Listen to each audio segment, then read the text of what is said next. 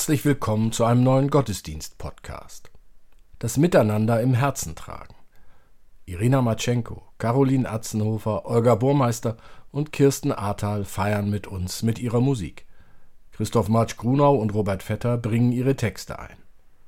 Und so lasst uns nun Andacht feiern im Namen des Vaters und des Sohnes und des Heiligen Geistes. Amen.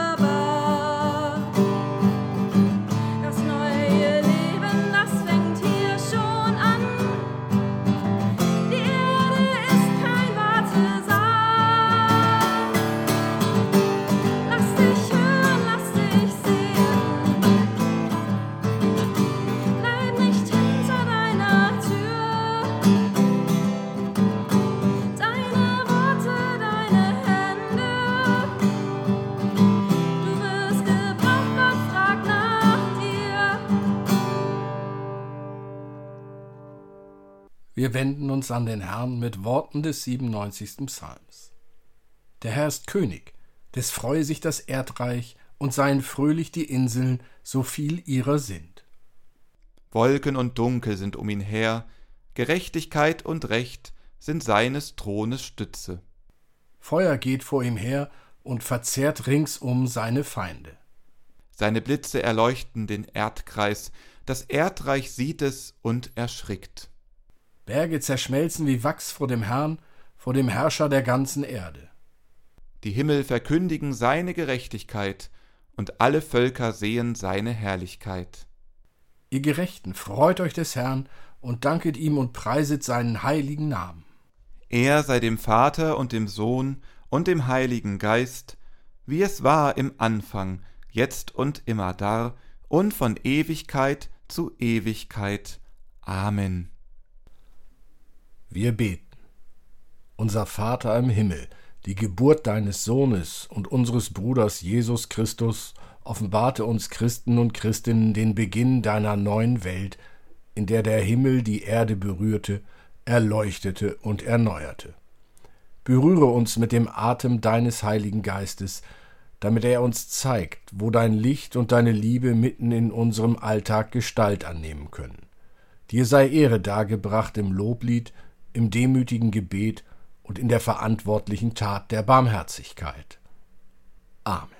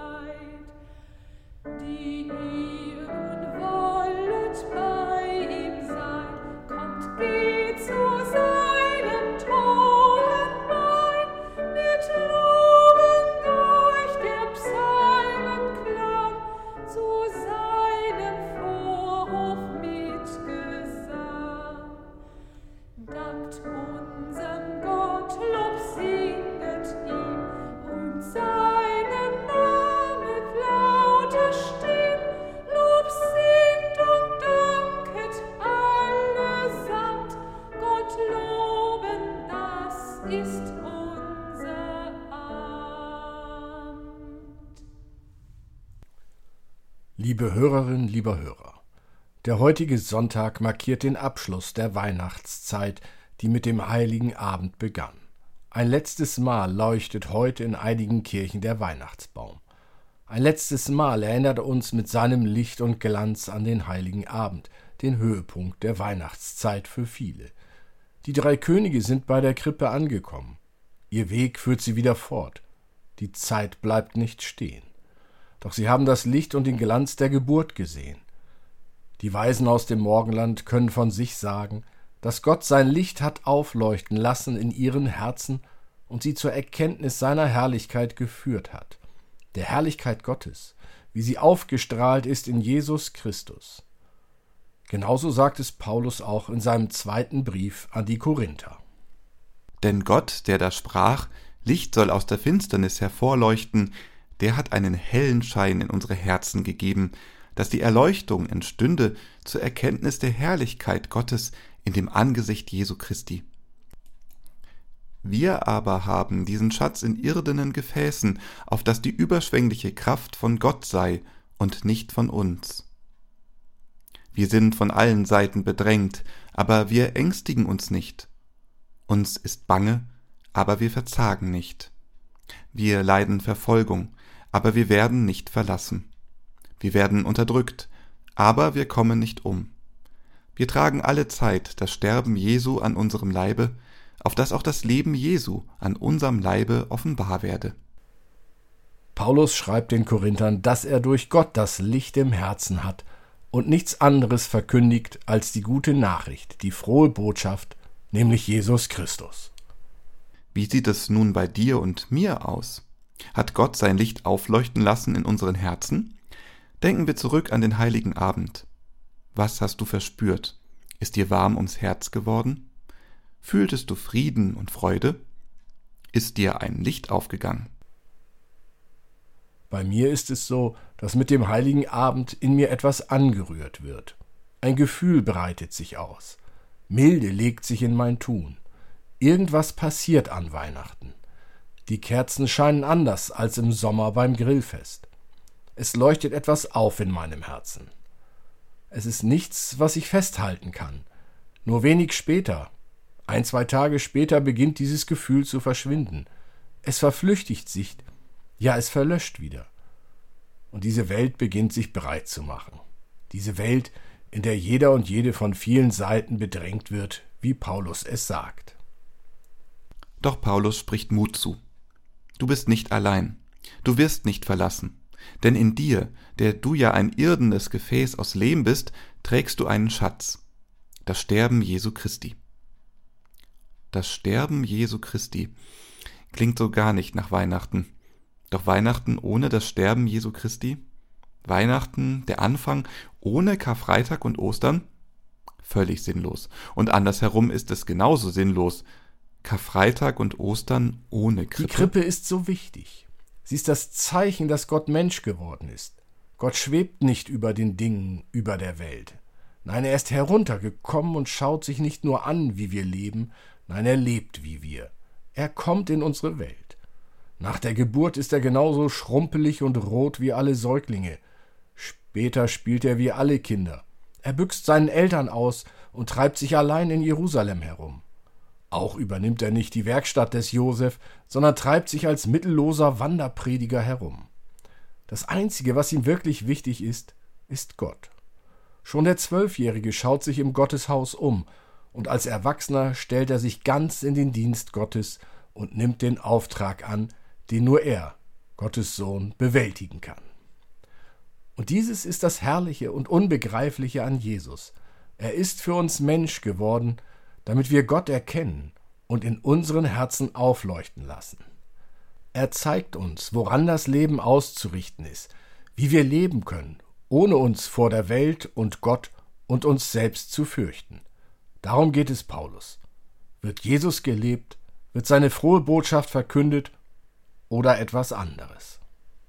Betrachten wir mit Jesu Messlatte den Umgang der Menschen in Deutschland miteinander. Miteinander befinden wir uns oft im Streit, aber eben nicht miteinander, sondern gegeneinander. Wenn die eine oder andere Meinungsverschiedenheit oder Christen und Christinnen besteht, so dann vielleicht nicht darüber, wer unser Gott und wer unser Trost ist, aber doch darüber, wer ihn denn richtig auslegt. Wenn es nicht mehr direkt um Glaubensfragen geht, dann liegen wir doch auch sehr schnell über Kreuz. Denken wir nur an die Politik. Hier ist nun wieder eine Verbindung zur Krippe. Sie steht im Brennpunkt der politischen Ereignisse. Die Macht streckt die Hand aus, um das Kind zu vernichten. Die drei Könige des Morgenlandes sollen dem König Herodes berichten, wo der neue König der Juden, Jesus, geboren wurde, damit er ihn töten kann, um seine Macht zu sichern. Schon als Kind bedrohte Jesus die eingefahrenen Strukturen. Will Jesus etwa Herodes töten? Nein, Jesus wird in seinem Leben nur aufzeigen, wie ungerechte Herrscher andere unterdrücken, wie die Macht andere tötet. Das hat nicht nur damals revolutionäre, umwälzende Kraft gehabt. Wenn wir heute den letzten Tag unseres Weihnachtsfestes feiern und auf die Krippe schauen, so sollte das Jesuskind uns anspornen, darüber nachzudenken, wo heute durch uns Unterdrückung stattfindet. Wer von uns hat Macht und bringt diese Macht anderen Unglück? Ich will nun nicht die ganze Weltpolitik betrachten, doch der Krieg in Israel würde möglicherweise ein Ende finden können, wenn nicht ganze Völker die Hoffnung auf ein Stück Frieden verloren hätten. Schauen wir in unser Land. Auch hier gibt es Macht auf der einen und Ohnmacht auf der anderen Seite. Die Bauern zum Beispiel fühlen sich ohnmächtig. Dann die Menschen in Delmenhorst und Stur, die außen vor stehen, die nicht dazugehören. Einzelne Personen, denen nicht über den Weg getraut wird. Deren Leben oder Lebensstil missbilligt oder abgelehnt wird. Dafür mag es viele Gründe geben. Sie sind neu zugezogen, sie wollen sich nicht an die ungeschriebenen Regeln halten, oder der eine oder die andere hat sich möglicherweise etwas zu Schulden kommen lassen, wird mit schiefen Blicken betrachtet, von allen gemieden. Hier sind wir gefordert. Hier müssen wir unsere Herzen immer wieder prüfen. Denn hier üben wir, die wir uns gegenseitig kennen und anerkennen, Macht aus. Macht, die andere aus unseren Gemeinden bedrohen kann.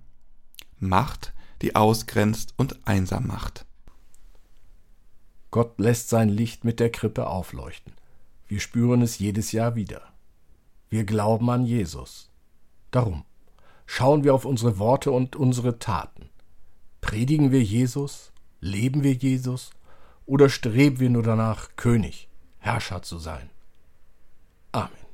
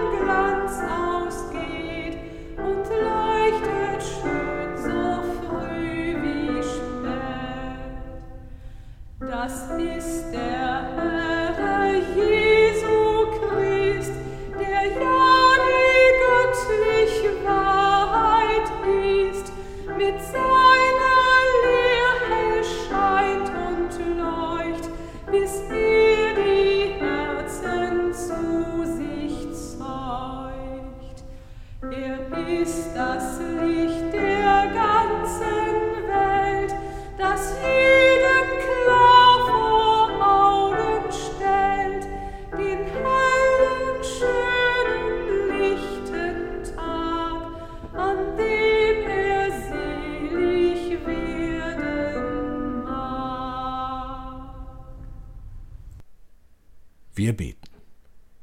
Gott, wo sind die Hoffnungslichter, die du anzündest, damit wir im Gewirr der Angebote und Möglichkeiten nicht die Orientierung verlieren? Gott, sei unser Licht in der Schattenwelt. Gott, öffne uns den Blick für den Reichtum, den der Glaube an dich schenkt. Lehre uns die Fülle erkennen, die aus dem Gefühl der Dankbarkeit für alles Geschenkte aufkeimt. Gott sei unser Licht in der Schattenwelt. Du hast uns als deine Freunde und als Werkzeuge deines Friedens auserwählt. So stärke unser Vertrauen zu uns selbst und vertreibe unsere Angst vor dem Bekenntnis zu dir, darum bitten wir dich. Sei unser Licht in der Schattenwelt.